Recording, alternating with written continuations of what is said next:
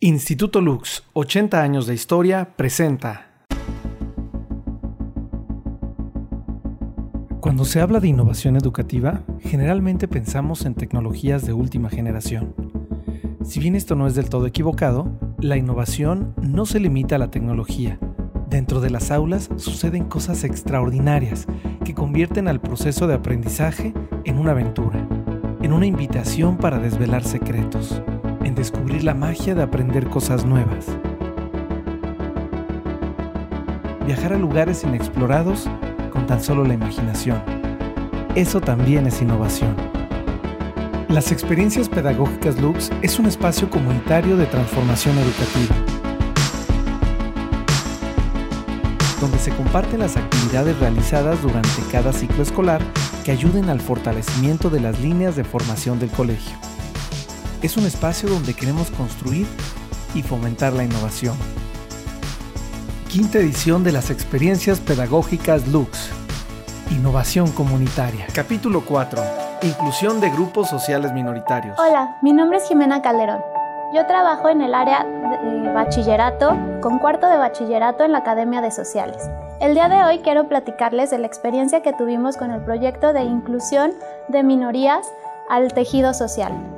Este proyecto lo trabajamos todo 2020 con la materia de ética y valores 1 y 2. ¿Por qué les digo que ética y valores 1 y 2? porque hubo dos ediciones de este mismo proyecto. La primera edición fue con el segundo semestre de la materia y en el siguiente año, con, la nueva generación de cuarto, lo hicimos pero en el primer semestre de la materia. La verdad que este proyecto fue muy interesante ver cómo se desarrollaba en diferentes momentos del desarrollo de los jóvenes. Entonces fueron dos ediciones muy particulares y que aunque hablaban del mismo tema, tuvieron sus eh, sus diferencias entre sí. En ambas, en ambas ediciones participamos la materia de ética y valores, taller de lectura y redacción y eh, apreciación artística, sensibilización y apreciación artística.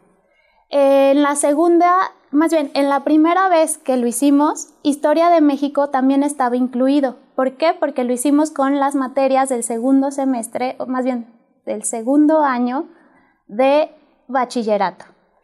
Eh, ¿Cómo surgió este proyecto? Eh, platicando los profesores de la vida estudiantil que tenían los jóvenes, eh, pasó que nos dimos cuenta que los jóvenes tienen mucha, mucha noción de las separaciones que existen socialmente y sobre todo por la edad que tienen, están luchando mucho en la construcción de su identidad. Por eso hacen muchas diferencias y ya saben, están los grupos de los nerds, de los otakus, de los populares y esa, ese ambiente se, se permeaba por todo el bachillerato y era importante que trabajáramos este tema con ellos. A partir de este interés surgió el proyecto y trabajamos en la primera edición con cualquier tipo de grupo social minoritario, incluso también con tribus urbanas, como los bikers, como los gamers, o sea, los que les gustan los videojuegos, y también trabajamos con, eh, con feministas, con, contracultura como los feministas, como las, la diversidad sexual, etc. En la segunda edición sí nos abocamos más específicamente a grupos vulnerables.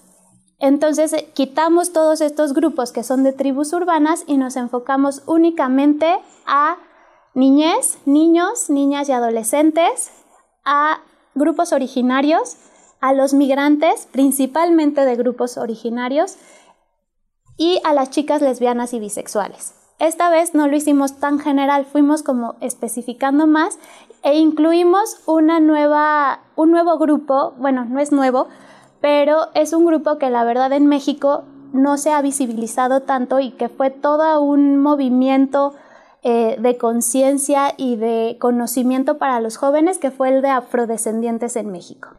En la primera edición nos fuimos de la mano de todo el contenido de taller de lectura y redacción. En este, en este semestre de taller y lectura se trabaja mucho con la producción de diferentes estilos de escritura.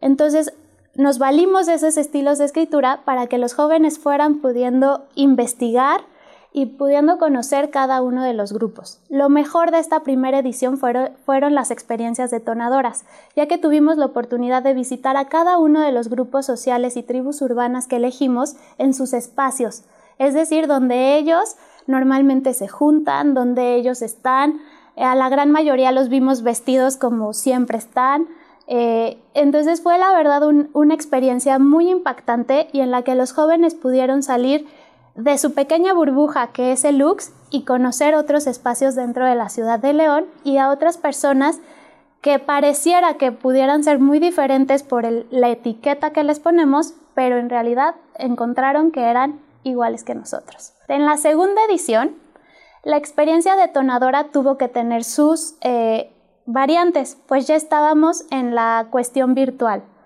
Y pues ya no se podía ir a los espacios, ni, ni podíamos encontrarnos con las personas de los grupos sociales. Pero lo que hicimos fue contactar a personas que fueran grandes expositores o que conocieran mucho de estos grupos y les pedimos que dieran una videoconferencia a toda la generación de cuartos. Y la verdad fue padrísimo, sobre todo la de afrodescendientes, fue una gran charla porque nos hizo abrir los ojos y conocer la historia de México historia que normalmente no nos cuentan. Por otra parte, en ambas ediciones les puedo comentar que el objetivo fue que los jóvenes pudieran darse cuenta cómo son los procesos de ir formando nuestra identidad y que podemos elegir pertenecer a diferentes grupos o que la vida misma nos puede llevar a pertenecer a diferentes grupos, pero que eso no es razón para hacerlos menos discriminarlos, excluirlos o segregarlos.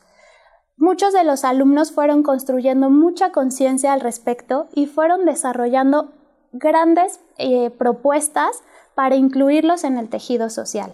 En el primer semestre, estas propuestas se llevaron a cabo a través de videos donde se expresaba su postura personal, bueno, no personal, del grupo con el que trabajaron, del equipo, para decir cómo habían vivido el conocer ese grupo social y entonces cómo lo iban a incluir en, en, una sociedad que promoviera la interculturalidad.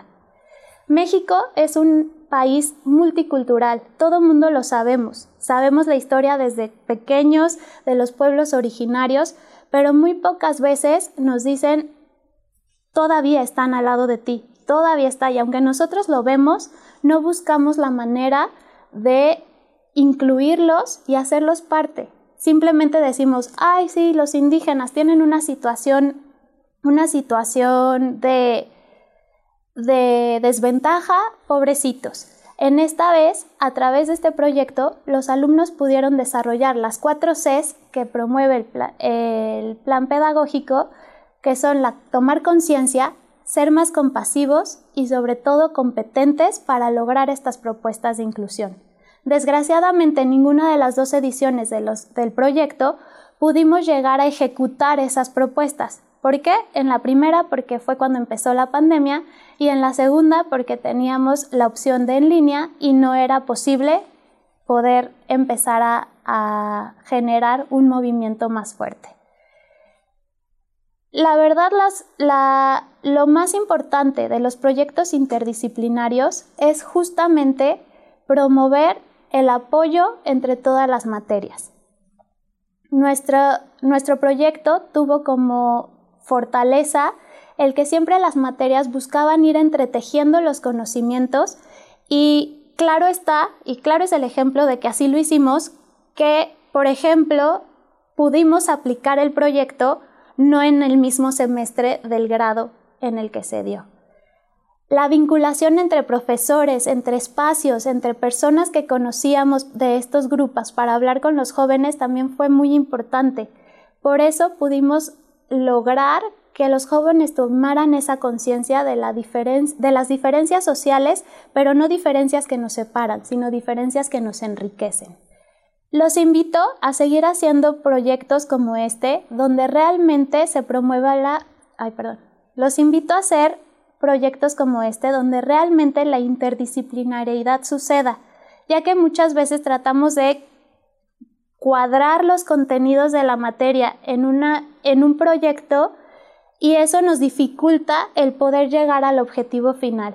Cuando ustedes pueden ir más allá del producto del proyecto, sino más bien el proceso de aprendizaje y realmente trabajar de manera interdisciplinaria, podemos lograr estos tejidos que hacen un verdadero aprendizaje para los jóvenes. El proyecto era promover la interculturalidad, es decir, este tejido que sostenga, pero nosotros empezamos a hacerlo como profesores con los contenidos de la materia.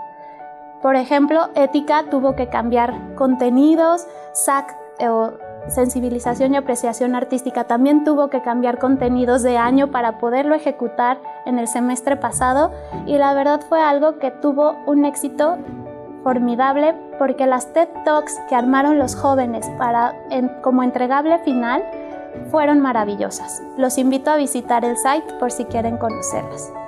Entonces, pues con esto me despido y de verdad, incluyan los proyectos y trabajen de manera interdisciplinaria.